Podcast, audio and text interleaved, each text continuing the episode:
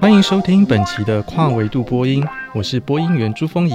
今天的特别来宾是艺术家陈映如。Hello，映如你好。嗨，你好。呃，我跟英如是在二零一九年的重返神性展览里合作认识的。他的作品其实大量运用了神秘学技术，包括占星学啊、神圣几何、炼金术、萨满文化。同时，他也是非常成功的国际艺术家。之前在雪梨双年展、柏林、鹿特丹、台北双年展都有展出。最近则是在光州的双年展，以及在上海纽约大学当代艺术中心的个展。那这次真的很高兴能够邀请到陈一如来聊聊他的创作。呃。呃，我们或许可以从他二零一二年的作品《共登世界大同之境》开始谈，因为这件作品是以蒋介石的星座命盘分析他的领袖特质跟独裁性格。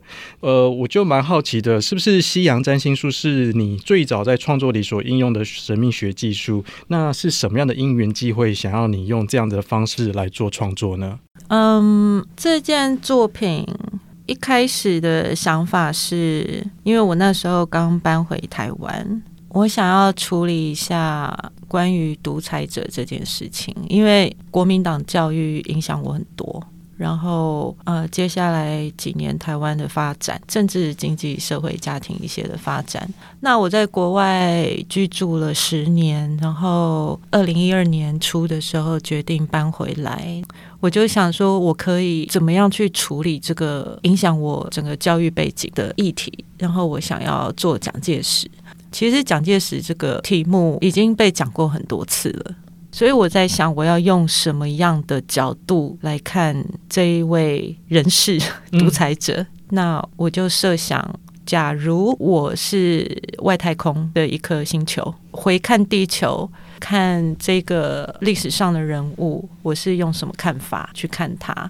那也许如果要扯牵扯到星球的话，也许我可以用占星的角度来看，对。但是我要提的是，我那个时候对占星这件事情的经验，只有在报章杂志上面看每周运势。对，所以我其实那个时候在做这件作品的时候，我不是很懂占星。那你怎么样去处理它？就是有蛮有名的占星网站，我把蒋介石的出生年月日时辰全部查出来。然后输入那个网站，就会跳出很多资料，然后我就吓到了。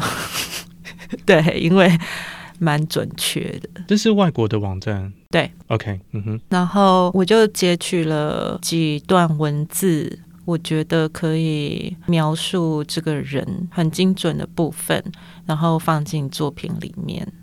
其实整件作品想要讨论的是，如果我们可以用不一样的视野去看同一件历史事件和同一个历史人物，我可以怎么做？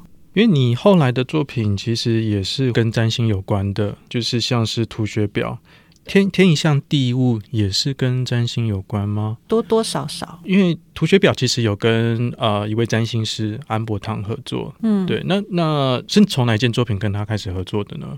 图学表就是图学表这样子，所以之前比较像是透过自己的兴趣，然后去了解占星这件事情。对，在做图学表的时候，我已经在自学占星了。对，所以我那个时候已经知道，呃，占星学、占星术是什么，对，而不是只是呃十二太阳星座而已。那这一整个的，就是你对神秘学的兴趣，可以说是从占星出发吗？可以这么说。共登大世界大同之境是二零一二年的作品，做完之后，那一年的年底，我去做了一些检查，发现身体有一些异样。那我那个时候当然是很很惊讶嘛，然后很不甘这样，然后因为会觉得其实就是还蛮认真的在过日子的，可是为什么这件事情会发生在我身上？那那个时候，医生其实有跟我解释，呃，报告出来时候，他有跟我解释，然后我有一直重复的问一样的问题。那医生人也蛮好的，就是在重复的跟我讲，解释的方法是越讲越简单。但是其实我那个时候真正想问的问题是：为什么是我？对。至于那些医学的名词啊，然后因果是怎么起，就这些其实都很好懂嘛。对啊，嗯，对啊。可是最难懂的是为什么是我？嗯，那我那个时候就找了一位朋友，他在圈内也是蛮有名的，除了很会写艺评之外，他会懂占星。这样，我就有问他嘛，可是我没有告诉他我发生什么事情。对。他看一看我的盘，然后他就跟我说：“现在想起来有点鸡皮疙瘩，就是说，哎，银如你这两三个礼拜要小心一点哦，可能会有血光之灾。嗯”然后我就吓到了，因为两个礼拜后我就要进手术室。哇！对，嗯，对，当时的我看不懂星盘，我也听不懂他的占星术语的解释，但是我可以接受。医生的说法我可以理解，但是不能接受。医生的说法会是比较像是饮食或者是作息什么的，对对对对，然后造成的一个状况。对，嗯，嗯，可是占星的话，它是提供另外一个说法，这样子。没错，我可以接受这个什么火星啊、天王星啊、行克啊，然后还有土星入住啊这些我，我我可以接受。可是我当时听不懂。所以，为什么是我的这个问题，在占星当中有被回答到吗？有，对，就是这需要解释吗？这那会不会太深入，变成占星频道？可以可以可以可以可以。呃，土星行运会经过天王星，要准备合相了，但是我的本命天王星去克到火星，然后又克到本命的土星。所以就是本命的土星、火星、天王星本来就是克相了，然后再加上天体的土星要入境合上我的天王星了，然后事件会有事情发生，因为是突如其来的，因为是火星，所以有可能会有血光。所以克到就是那个相位的相位的角度，OK，对，是就克相。这个已经是在你的星座命盘里面的是一个克相，对。然后行运的天体又来 trigger，OK，对。有点像是因为宫灯世界大同之境的这个作品，让你进入了占星的世界，嗯，然后再因为接下来发生的这个样子的一个事情，让你不管是创作也好，或者是或者是人生也好，然后开始对神秘学有这样子开始有兴趣。但是我想要提一点，就是那个时候，呃。我觉得啦，就是在我们的文化背景、传统背景的氛围下，遇到心情不好的事情，或是人生的打击，通常会去找算命，而不是去寻求咨商。所以我在接触这一块领域的起心动念，其实就只是因为我想算命。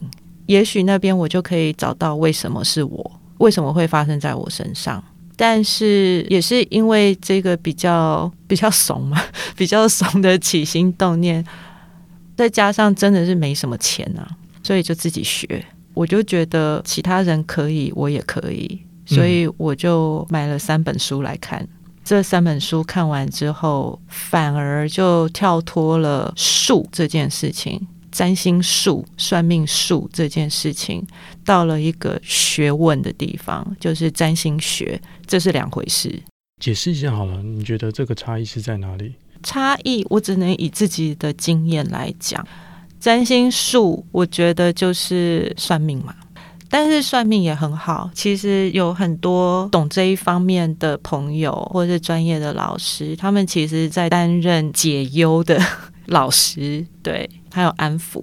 那学问的部分，就是我透过了我看了这些书籍，他们着重的地方不只是譬如说太阳双鱼的性格倾向，然后上升狮子的性格倾向，或者月亮母羊的性格倾向会是怎么样？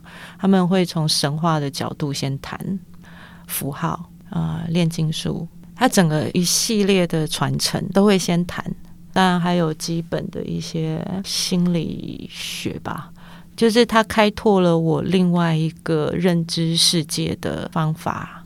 譬如说，好了，它里面会又谈到塔罗牌，然后我那时候一直避开塔罗牌这件事情，因为我觉得那个系统好复杂哦。对啊，我只想算命，可是后来也是不可避免的。然后呃，天文啊、数理啊、物理啊，然后人文，全部都是一个体系。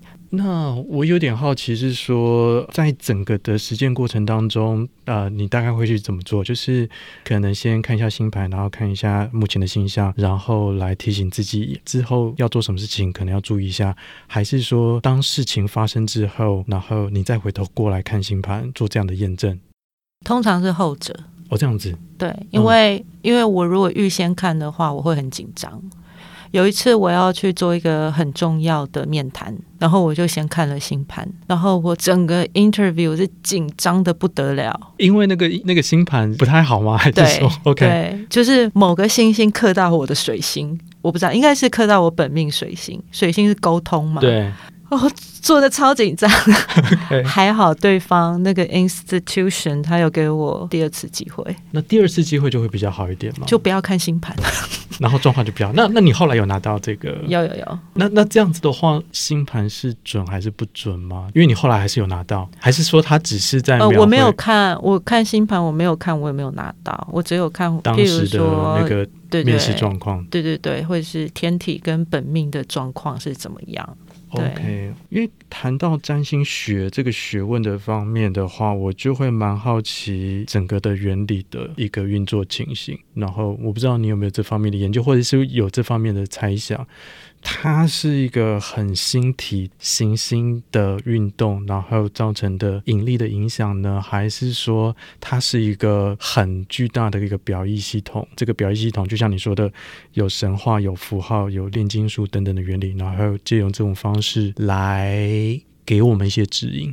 我自己是觉得，我会被吸引的部分是那种看不到的力量。那那个力量，我们要怎么去定义？你说是引力吗？还是有些人会用量子力学去解释？我不知道，但是它确实有影响力，就是整个行星的分布确实对在地球上的我们是有影响力的。但是这个力，这个影响力要要要怎么去定义它？我我我我不知道。可是可是很多人都有办法定义它，是吗？量子力学啊，然后或是量子力学会讨论占星这一块，这样吗？可以解释，他他是，可是他当然不会讨论啊。嗯、可是学学这一块的人可以用那个那一套方法来解释。你有听说过他是用什么样的方式去解释？有，可是我不敢乱讲。因为我们就轻松聊这样子，如果如果真的不太好的话，我就剪掉算了。对，没有，没关系。总之就是，总之就是，一旦一旦你产生连结了，有这个缠绕，就是量子纠结嘛。嗯。一旦产生无形的连结了，然后里面怎么转，外面也会怎么转；外面怎么转，也会影响里面怎么转。简单讲是这样子讲啊，嗯，对，简单讲是这样讲。那如果要细说的话，这个可能要请比较会讲的人来说。而且我对这一块没有真的深入的研究，因为我觉得，那你去证明这个要干嘛？可是，因为我已经相信啦。但你不会好奇原理，就是是什么样的方法达到这样的一个影响？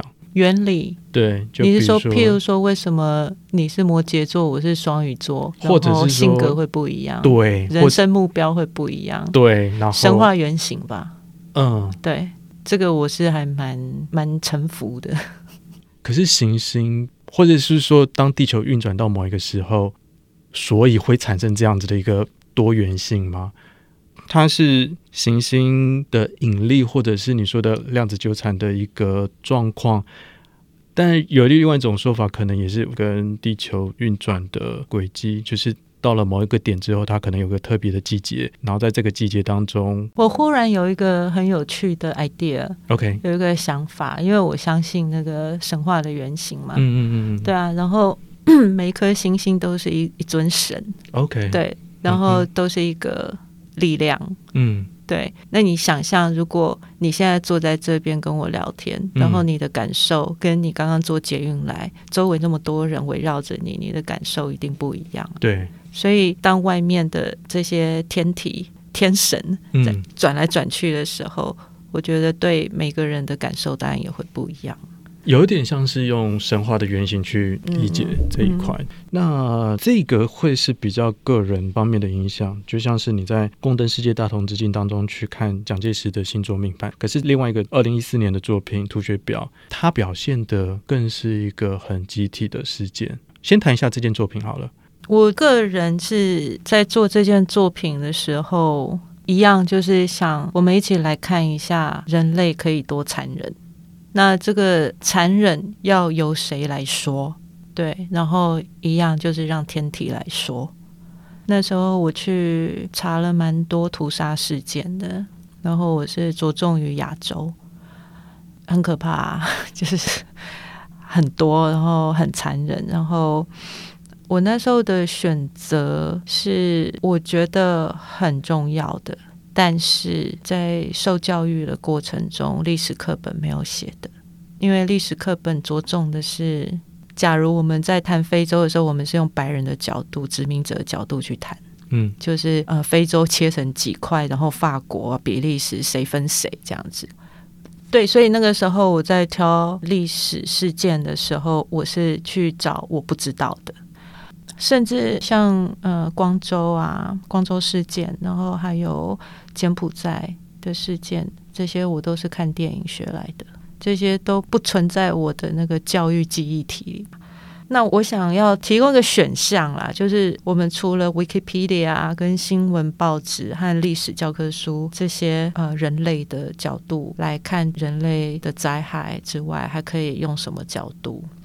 那我觉得占星就是一个蛮不错的方法，因为在那个时候我自己学嘛，然后我用别种方式去比较了解自己。那也许我也可以用一样的方法去了解为什么这种集体的事件会发生。然后那个时候有一点神奇，就是我在书店遇到 Amber，对，我那时候有拜托其他人，就是可不可以一起合作这样，然后就被拒绝。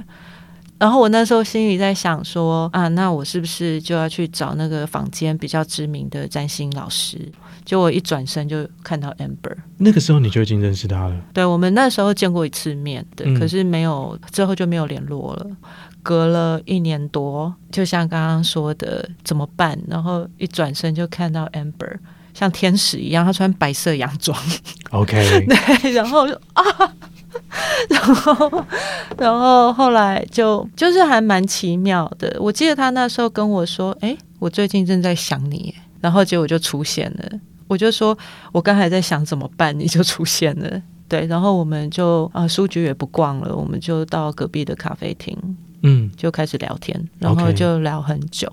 对，然后这个是我第一次跟圈外人合作，嗯，然后我觉得很棒，还蛮愉快的。嗯，这件作品就像我刚刚讲的，它是一个很集体的历史事件，所以这个其实也是占星可以去做解释的。可以，对，可是因为那个程度要很好，我自己做不到，所以我那时候需要占星专家。对，来帮助一起合作这件作品。那可以举个例子吗？因为在这件作品里面提到了其实蛮多的事件，其中一个事件是小金门屠杀。那个时候是越南难民在海上漂流，看到陆地，然后要登陆，但是那时候还是戒严时期嘛，然后呃，国军就跟他们说不可以登陆，就是上岸就会射杀这样。警告多次之后，他们还是登陆了，然后就全部都射杀了。对，那这件事情一开始有被压下来，后来有军人退伍之后回到台湾，良心过不去，受不了，就跟议员讲这件事情，才爆发出来的。总共罹难的人数大概是呃九到十二人，我忘记，包括孕妇。这个是呃你在网络上 Google 可以找到的新闻，Wikipedia 里面也有条目。然后我把时间全部查出来之后，把星盘打出来丢给 Amber。我记得很清楚，Amber 他第一个反应是水星出问题。你丢给 Amber 的时候，他不知道这件事情，还是说？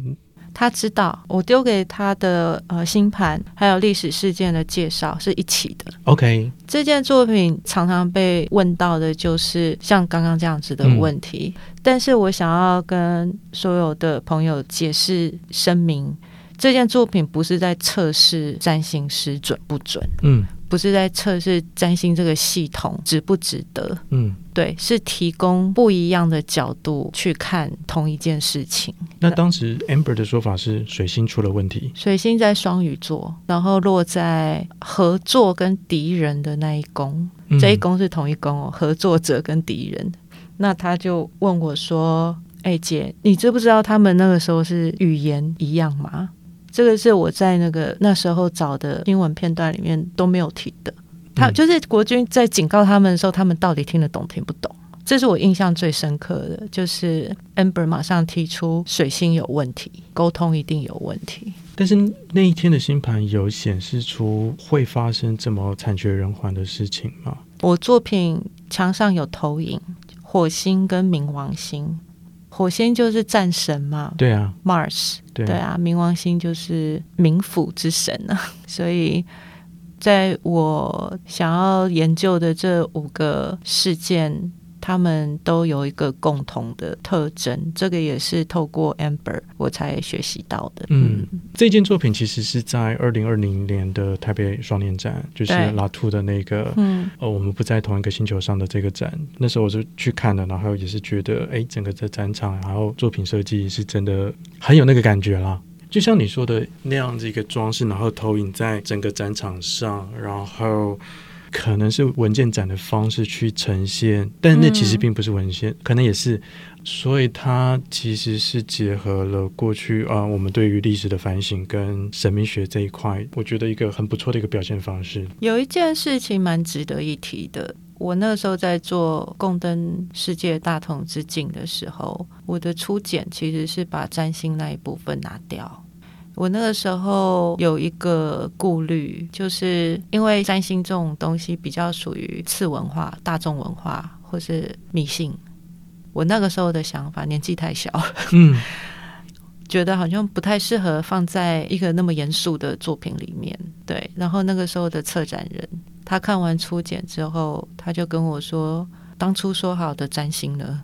对啊，然后我就说：“我不知道，不确定，就没什么自信这样。”然后他就说把它放进去，我才比较有信心把它放进去的。嗯，所以另外一方面就是一路走来，其实遇到一些贵人吧，对，其实贵人蛮多的啦，这样大家一路陪伴。但是有些策展人，他们不是只是做展览，我遇过几个，就是会把我逼到。也许他们看到我的潜力，然后也看到我的胆小，他们会把我逼到边缘，然后要我跳出去，跳出那个我自己保守又胆小的框框，然后去尝试做我不敢做的事情。呃，我觉得这十几年来，我有遇到几位合作的策展人，我都觉得还蛮庆幸的。之后就毫无顾忌的，就专心做我自己本来就很喜欢的事情。Okay, 对。嗯但你说，其实他其实在这件作品当中没有那么像测试占星这件事情。可是，当我们看的时候，或者是听你说明的时候，因为它很好的印证了这五五个事件发生的一个情形。嗯就像你说的，Amber 他有提出说，在这五个事件里面，火星跟冥王星的呃这个互相的刑克这个状况，同时都发生在这五个事件上。嗯、那就我们这样子听到之后，的确会觉得说，诶，这个好像就是一种印证。嗯，其实有时候我会想到底是我们假设火明合相好了，这个到底是因还是果？什么意思？譬如说像我的命盘，对，因为有了严重的。土星、火星跟天王星的克相，然后再加上土星要合向我的本命天王了，然后就 trigger 了一个血光之灾。嗯，我有时候回想，哪一个因，哪一个才是果？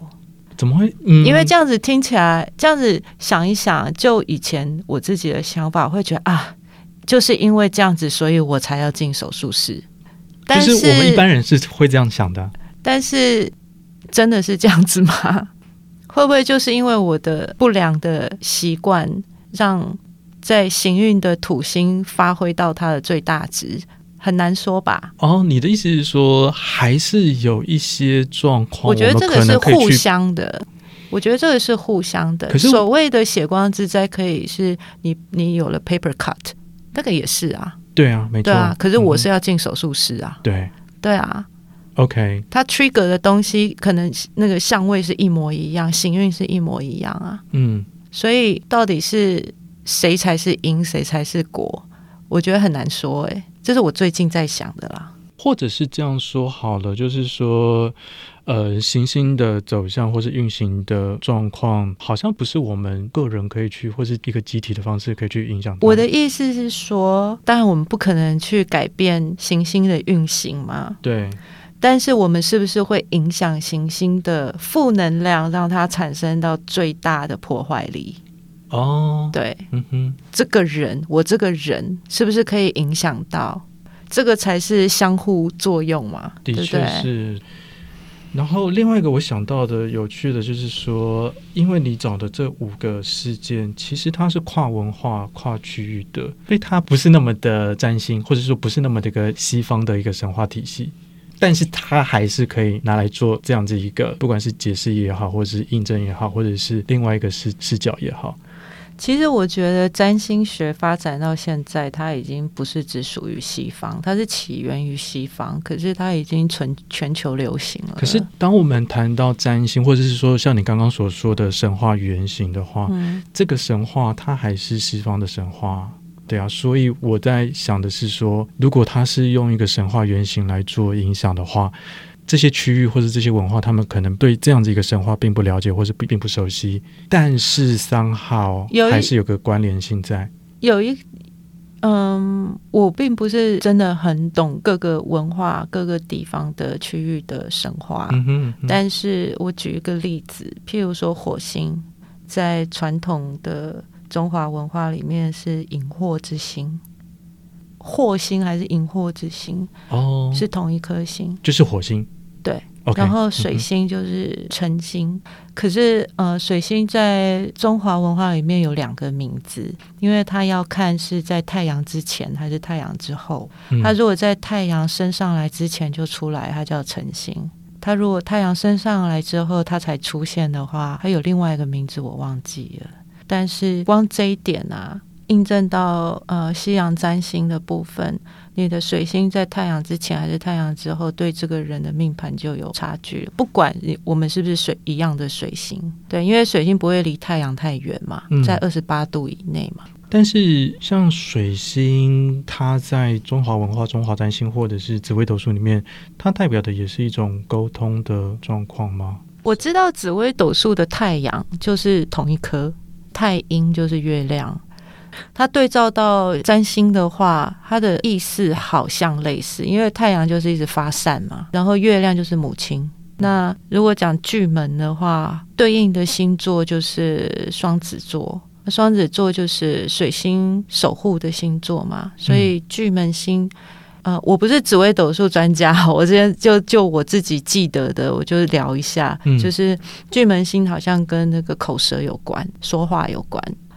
最有趣的是，我看到我真的起鸡皮疙瘩，就是呃，双鱼座对应到呃紫微斗数的是天梁，对啊，我就是天梁，就是有那种书会把紫微斗数跟占星就是做一个放在，放在一起，然后比较一下，嗯，嗯，然后我去看，它就是呃命宫天梁独坐对应到的西洋占星就是双鱼座，对，我就呃啊。嗯，最好笑的是，他还有继续讲，他说天梁独坐的人最好是住在比较高的地方。我那时候住顶楼加盖，那很好啊，刚好是不是？我就觉得看了就是大笑。那我刚刚要说的是，就是系统不一样，所以会把星宿的分门别类的方法也不一样。嗯，但是它的源头是一样的，来自于那个宇宙的能量，那个源头啊，那个是一样的东西。其实有一次，有一次我有个朋友问我，因为他想要办一个，请各个专门的命理老师全部聚在一起，一起来聊天。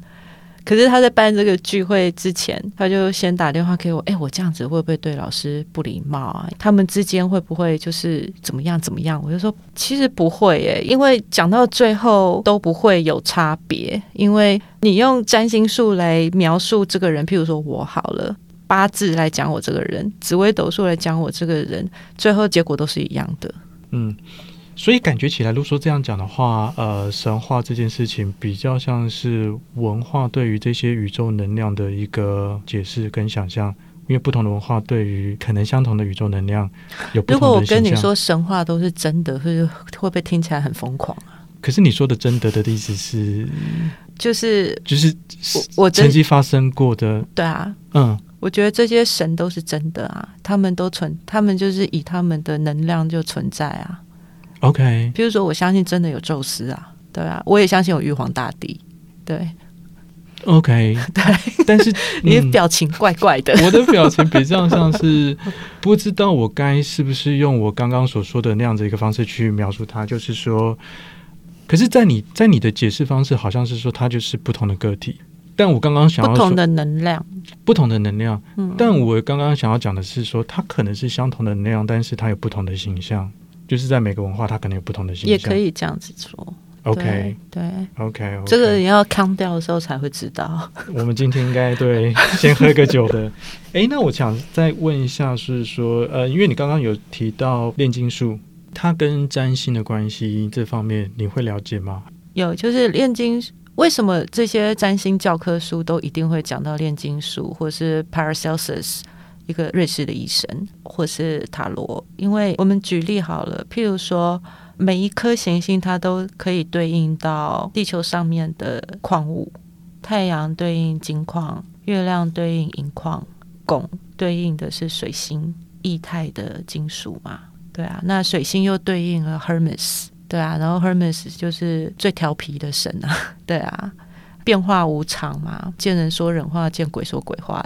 这些呃贱金属要把它提炼到变成，可能是要比黄金更有价值，就是一个一个贤者之石。对，就是 lapis，我也不知道怎么讲，贤者之石。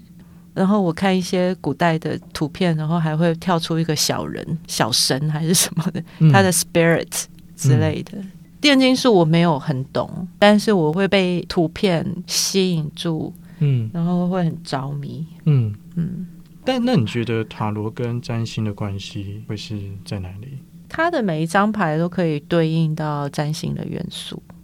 对，所以我最喜欢的塔罗牌，我那时候就投降了，就是 OK，好，既然就一定要懂塔罗牌，因为每一本都讲，嗯，每一本占星的教科书都讲。然后我那时候呃，第一个选择就是买托特牌。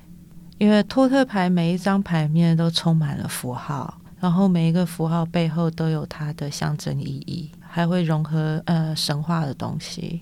最重要的是它有占星的符号，对，所以我看不懂的话，我还可以用占星的符号去解读。譬如说皇后牌，它就是月亮嘛，对啊，它托特牌的牌意上面就可以看到两三个月亮的图腾。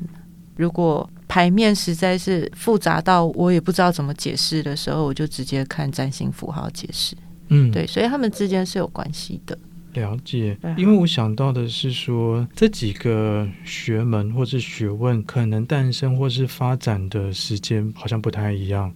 占星可能可以追溯到很久，比如说巴比伦时期。嗯，我不我不太确定巴比伦时期的占星术跟现在的占星术的那个差异会不会很大。我也不知道，可是有分古典跟现代。嗯，然后古典占星非常适合用在事件盘，为什么呢？因为他们之前就是替帝王服务啊。OK，呃，中国古代也是，好像还有一个官位专门看星象的天象的。嗯。可是，像是塔罗牌的话，它的发展就会很，应该是比巴比伦的占星术来的晚，所以我有点好奇。我觉得，我觉得，嗯、呃，像我会相信这些东西，嗯，那是因为我相信，只要你相信，那个能量就会在。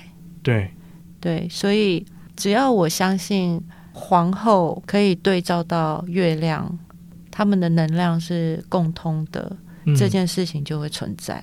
嗯，对，这个力量就会存在。好，了解。那接下来，其实我想要谈论的是说，呃，因为银如后来的创作，我认我认为其实好像有一种萨满的转向。后来的一些作品其实是跟萨满文化比较有关的。嗯，对。然后这个转向之外，其实好像也有一个是关于感受技术的转换，比如说像是《致幻剂二》是一种视觉感受的一个再现，那《致幻剂三》它就是一个听觉技术的应用。然后最近的这个 Sonic Driving，它是用一个萨满工作坊的方式，让观众亲身感受下部世界的这个经历。对啊，所以想说，想要请你谈一谈关于艺术创作以及神秘学以及感受之间的关系。OK，其实我一直没有在作品里面或是我的网站上面说得很清楚，就是这些比较近年的作品要研研究的主题是意识，人类的意识。那在这系列的作品中，我选择探索意识的方法是萨满的方法。对，那因为这个萨满这个题目可能近年比较比较潮吧，对啊，所以大家可能就比较关注在萨满这件事情。但是如果你仔细的看我的作品，嗯，其实我一个萨满的影像都没有，一个萨满的物件都没有。对啊，对，我要讲的是意识。嗯、对，嗯嗯。那其实因为有相当多的神秘学体系，然后谈意识的话，因为像我也知道你之前也参加过，算是灵山派，对，或者是其实你一直也是有在看佛法，所以关于意识这件事情，呃，你使用萨满是因为它的技术是比较容易使用的呢，还是？其实是萨满这套方法来找我的。对，就是会一直遇到这件事情。一开始只是做研究嘛，做跟药物有关的展览。那件致幻剂一也是用了很多不同的角度去看什么是 DMT。然后那个时候史学家也有访问啊，然后不是访问也有研究，看他们的说法，然后医生的说法、巫师的说法，就萨满嘛，然后还有哲学家的说法、作家的说法、其他艺术家。那《致幻剂一》里面最吸睛的，可能还是那个萨满的访谈。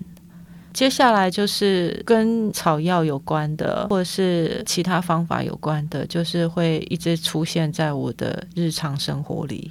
然后我也甚至拒绝了一两次仪式的机会。萨满吗？对对对对，嗯嗯，一开始的时候，可是他就不停的出现啊。他说：“好吧，那来试试看。”试过之后，其实我也没有奇幻的视觉再现嘛，蛮多艺术家有画过的，我通通没看到。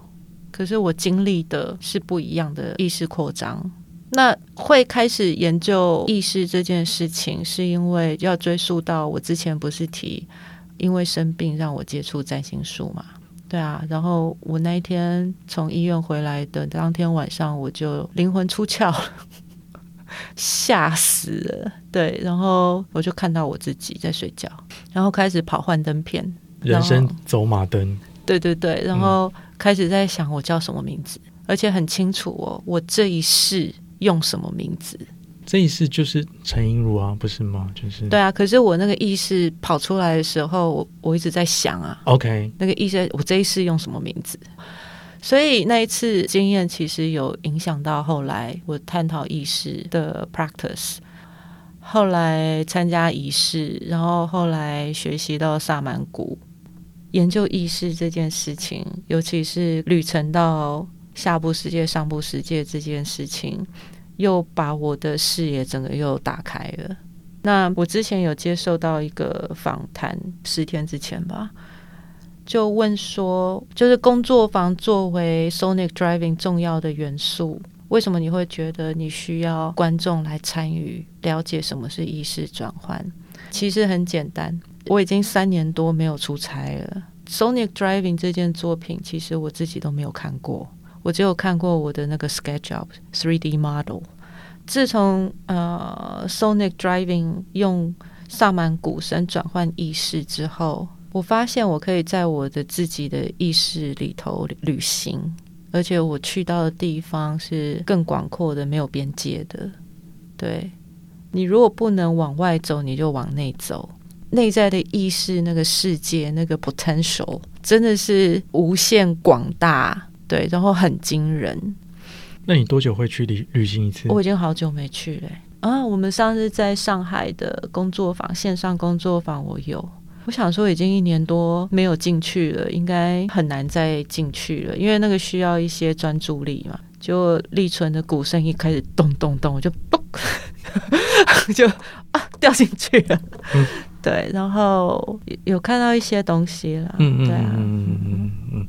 那你接触这么多的神秘学体系，像是占星、萨满啊、灵山派、佛法，对，嗯、那对你来说像是工具吗？就是不同的神秘学体系可以拿来做不同的事情，或者是满足不同的需求。一开始是，现在不是。那现在的状况是？我觉得是学习的方法。我其实一直想要了解的东西很简单，就是为什么我会在这里。对，然后我从何而来，或是为什么任何事件会发生在我身上，或是周围？对，我只是想要了解这件事情，然后我想要去探索。那我不太适合坐下来看哲学读物，对，那个真的就是整个就飘走了。对，然后我不会觉得是工具，我会觉得是呃学习的不同的法门，不同的方法。那呃，我想最后谈一下你对生死鬼神的看法，比如说你的宇宙观，像是说你觉得人死后会去哪里，或者是回家，回到宇宙的源头。OK，对啊，所以它不是轮回的概念吗？就是你会相信每个人都是有个灵魂的？我相信人都有灵魂，嗯，神识啊，就是意识啊，离开你的肉体。你的神是会会前往哪个方向？那就看你的造化。嗯，对啊，但是这个都跟意识有关啊。啊怎么说？这又是我下一步要做的作品吗？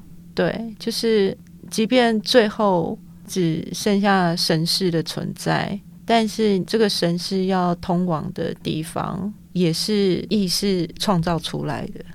有没有很量子力学？可以，可以。那你，你有为自己未来的这个方向创造出一个什么样的一个？我不能破太多梗了，Okay. 因为因为我自己，因为我自己其实还在想，我还就是作品还在发想，然后这个是轮回的概念吗？它是还是讲意识.但是是用我目前习得的佛经里面的说法练论述，嗯，我自己。再一次的去思考意识这件事情，探索意识这件事情。OK，或者是说你相信轮回这件事吗？我相信啊，很信。嗯，对。那你会希望，如果说有来世的话，可以再再当一次人吗？哦，不要。OK，所以你比较会希望说有另外一个境界。就是呃，西方净土啊.在那边修行啊，对啊，嗯，讲这好奇怪哦，会吗？可是我觉得跟整个的作品那个很基础的，不管是情感或者是想法，是、啊、是蛮有关系的，有啦，有关系啊。这样的想法会影响到你的人生观吗？你会觉得人生应该要怎么过吗？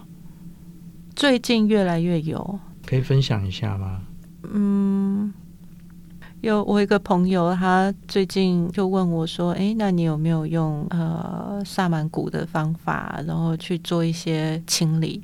是最近比较没有，因为我还没有到达一个境界，可以运用仪式的方式把自己的贪嗔痴甩掉。这个是用仪式可能可以帮助得到的，应该是吧？我也不知道。好，对啊，然后。真正能悟到的人不多啦，但是就是目前在学习的东西是看清自己的三毒，就是贪嗔痴嘛，去达到一个境界。譬如说，我刚刚来这里之前，我还在读佛经。那那个篇章是在讲说，当你你在布施的时候，如果你心里还有想到这件事情，你有意识的去知道你在布施，那这个就是他是说相似佛法，相似檀那波罗蜜，就是不是真正的布施，就是你在布施的时候，或者你在持戒的时候，或者是你在精进、你在禅修的时候，你其实可以到一个境界，就是你完全不认为你在做这些事情。这个是你想要达到的境界，对，嗯、有没有很难？我觉得我自己觉得，呃，学到现在就觉得好像要先看得懂自己的贪嗔痴在是什么，你要先看透、看懂，然后再来看下一步是什么。它有一个次第嘛，对啊，嗯。嗯哦，我们聊的好广哦。对 对，好，我觉得好像时间也差不多的。那我们今天就非常谢谢陈英如，对，非常谢谢。谢谢，那我最后做一下工商时间好了。好。呃，我策划的这个《重返神性》作为一个无神论的有神论者的展览画册，目前在上线销售中。内容包括展览里的六位台湾当代艺术家作品，那包括陈映如的这个《致幻剂二》，那里面还有艺术评论人与策展人高盛信男啊、印卡汪正祥，以及我谈台湾当代艺术里的鬼神现象学的专文。还有展览期间，我们邀请萨满、新世纪佛法的实践者们一起来探讨生死、鬼神、轮回以及意识转换的逐字稿的整理。所以，对神秘学与当代艺术有兴趣的听众们，欢迎上网订购。那我们再次谢谢莹如，谢谢，谢谢我们跨维度播音，我们下次相会。本节目为现象书写计划，由国家文化艺术基金会与文心艺术基金会共同支持。喜欢这个节目的朋友，请按赞、追踪、开小铃铛。